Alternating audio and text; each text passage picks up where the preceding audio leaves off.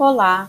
Neste episódio, o podcast Sociologia da Juventude convida você a se apropriar da obra Aprendendo a Ser Trabalhador, do sociólogo britânico Paul Willis.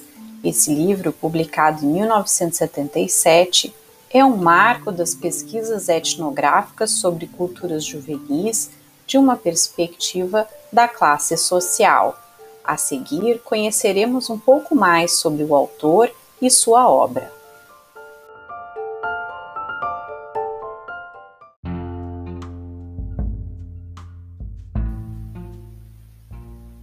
Na entrevista com Paul Willis, publicada originalmente em Estúdios de Juventude, volume 64, de março de 2004, Roger Martinez apresenta o contexto no qual a obra e o estudo foram concebidos.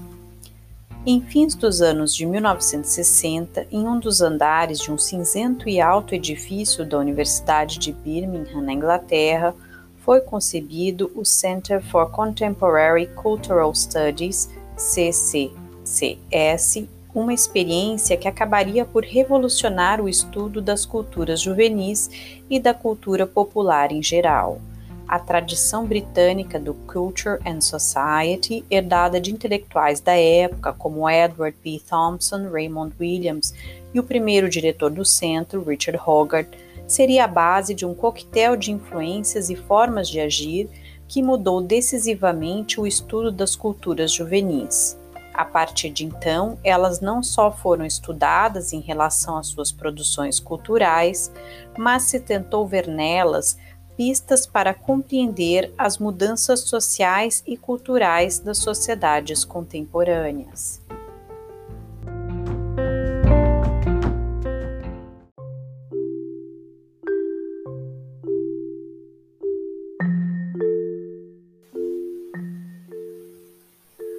Paul Willis chegou ao centro como estudante pouco depois de sua fundação e hoje, quando o CCCS já não existe mais, continua sendo conhecido em todo o mundo como uma de suas vozes mais sugestivas.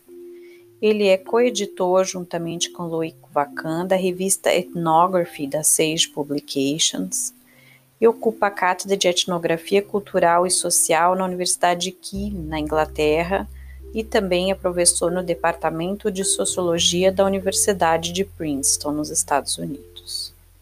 O livro que o tornou famoso, Learning to Labor, Aprendendo a Trabalhar, de 1977, ilustra perfeitamente a sua contribuição aos estudos das culturas juvenis.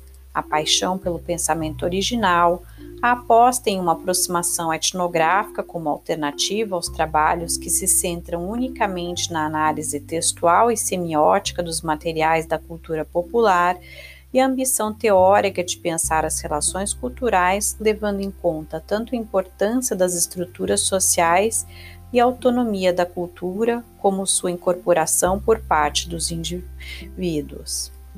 Segundo Martinez, ao longo de sua obra, da qual fazem parte também os livros Profane Culture, The Youth Review, Common Culture e a versão não acadêmica deste último, Moving Culture, Willis sempre ofereceu uma voz lúcida que ajuda a interpretar a produção cultural dos jovens nos marcos das mudanças sociais contemporâneas, seu ponto de vista sempre combina uma aguda elaboração teórica com um magnífico trabalho etnográfico, colocando exemplarmente em prática sua formulação precisa da boa pesquisa empírica, como aquela em que um pesquisador se deixa surpreender pela realidade para alimentar sua elaboração teórica original.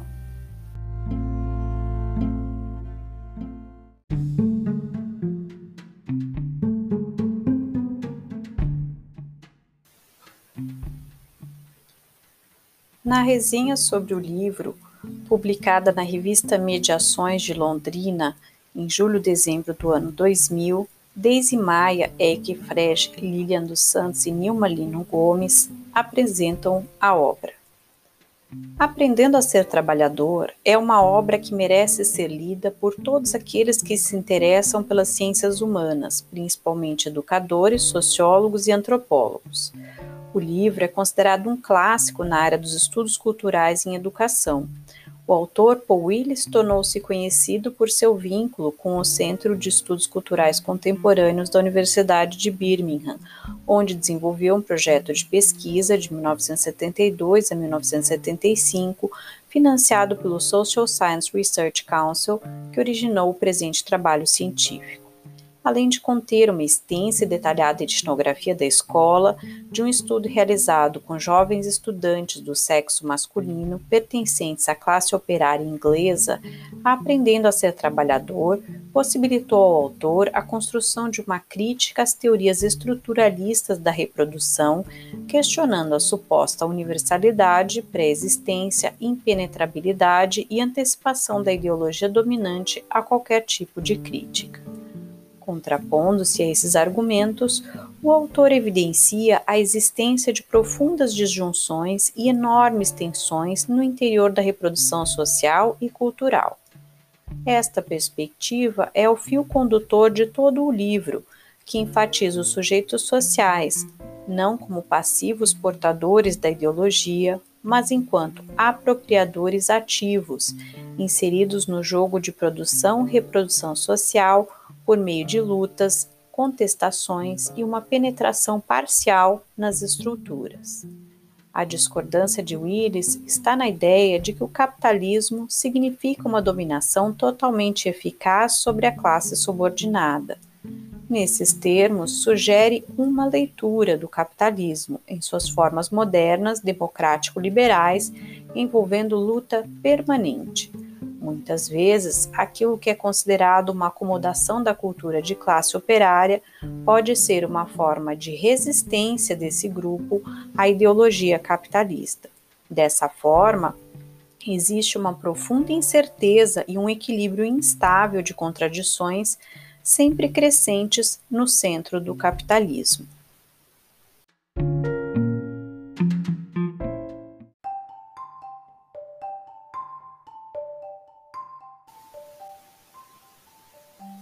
Para as autoras da resinha, aprendendo a ser trabalhador coloca-nos diante de um olhar ampliado, e nem por isso menos autêntico, sobre a análise marxista da educação. Explora o paradigma educacional, que está no centro da relação de ensino das escolas. Faz também uma crítica ao aconselhamento vocacional e sugere algumas explicações para o persistente fracasso da educação estatal em aumentar as oportunidades de vida das crianças e jovens de classe operária.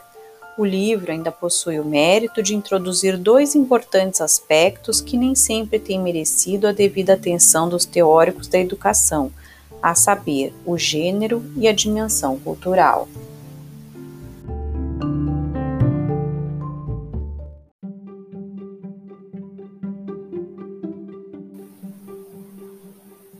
Vamos ouvir agora dois trechos da entrevista concedida em 1998 a Roger Martinez.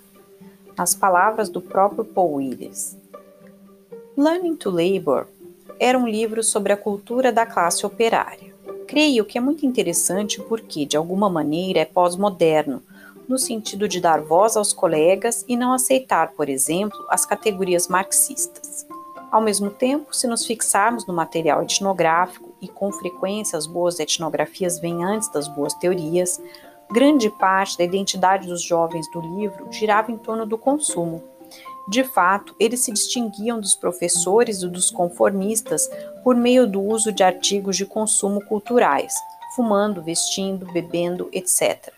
Portanto, ainda que seja um livro sobre a antiga cultura operária de produção, Muitos dos mecanismos implicados não eram os dos sindicatos, da cooperação, da mutualidade e de tudo aquilo que historicamente tendemos a identificar como típico da classe trabalhadora. Sua identidade situava-se completamente no terreno da cultura dos artigos de consumo. Ainda que agora estejam desempregados e sejam pobres, não se veem a si mesmos como trabalhadores que votam em um partido de trabalhadores, mas como consumidores que votam nos conservadores ou no Partido Trabalhista de Tony Blair, que está mais à direita do que os conservadores estavam antes. Assim, alguma coisa muito profunda e importante mudou nas relações culturais e nessas formas culturais piramidais: estrutura, localização, experiência e atividade.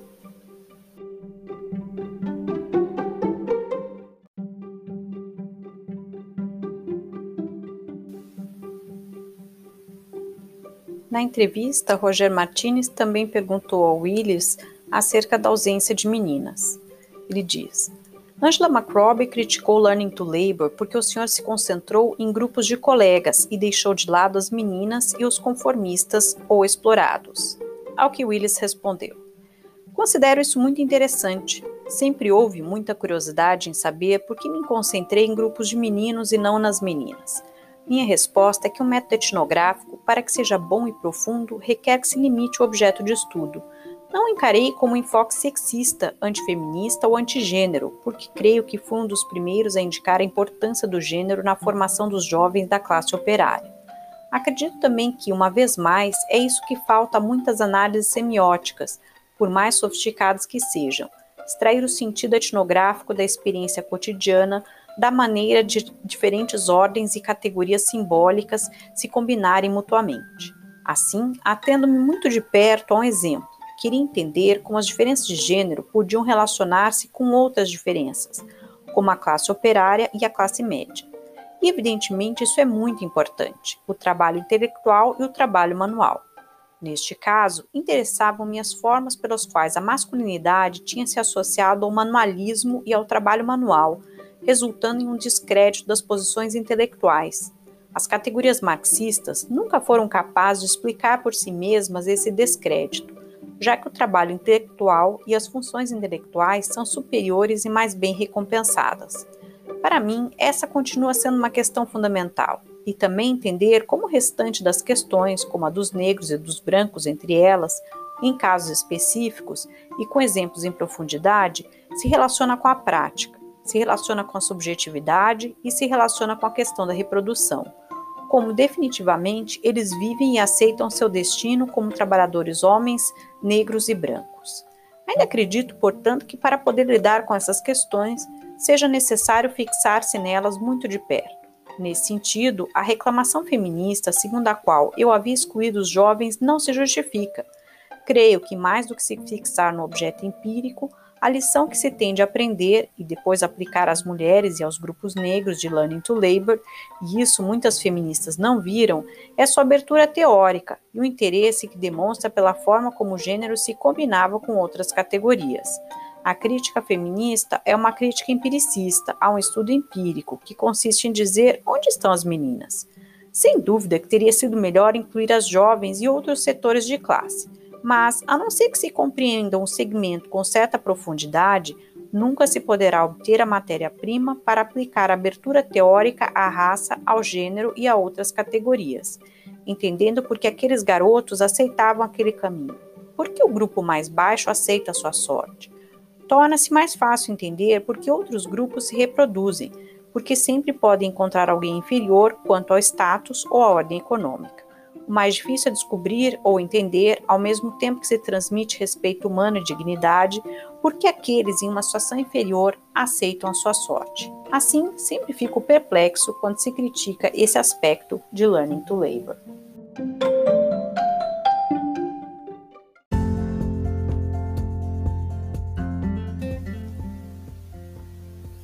O podcast Sociologia da Juventude fica por aqui e agradece a sua atenção. Espero que tenhamos despertado a sua curiosidade sobre essa obra e convidamos você a conhecê-la melhor lendo os excertos dos capítulos que disponibilizamos no Moodle.